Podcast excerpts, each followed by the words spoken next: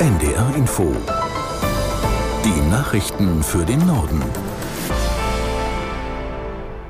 Um 15 Uhr mit Sönke Peters.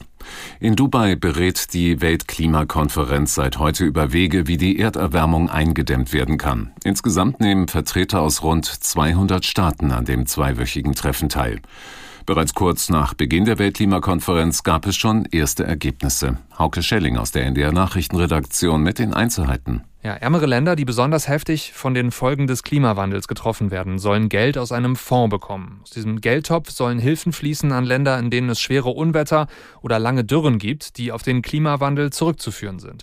Beschlossen wurde das schon bei der UN-Klimakonferenz in Ägypten letztes Jahr und jetzt nimmt das Ganze offenbar Form an. Deutschland und die Vereinigten Arabischen Emirate haben heute zusammen schon mehr als 180 Millionen Euro zugesagt und auch mehrere andere Länder wollen nachziehen, heißt es. Einzahlen sollen alle Staaten, allerdings wohl nur auf freiwilliger Basis. Das Oberverwaltungsgericht Berlin-Brandenburg hat einer Klage von Umweltverbänden gegen die Bundesregierung stattgegeben.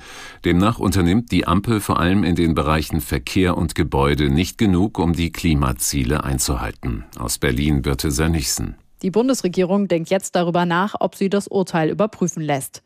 Die Auswirkungen des Urteils dürften aber gering sein, denn die Regierung hat ein neues Klimaschutzgesetz auf den Weg gebracht. Darin werden die sogenannten Sektorziele aufgehoben. Das heißt, bislang musste jedes Ministerium eigene Grenzwerte einhalten, also klimaschädliche Emissionen begrenzen. In Zukunft will die Bundesregierung eine Gesamtbilanz für alle Bereiche vorlegen. Dann müssen sich das Verkehrs- und das Bauministerium nicht mehr an eigenen Grenzwerten messen lassen.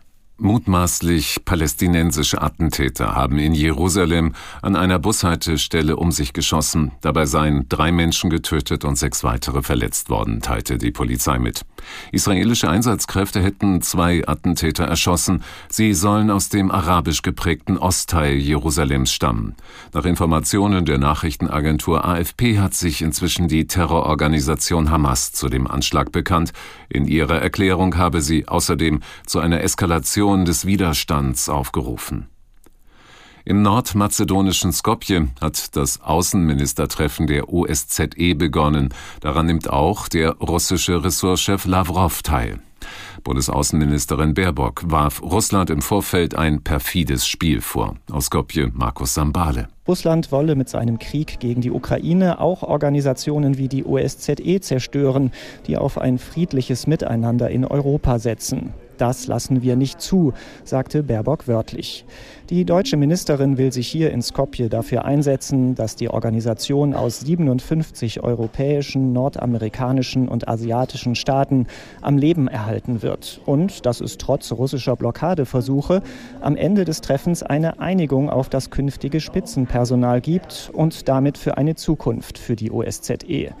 Die Außenminister aus der Ukraine, Polen und den baltischen Staaten bleiben der Konferenz aus Protest fern, weil auch Russlands Außenminister Lavrov hier ist. Annalena Baerbock hält von einem solchen Boykott wenig.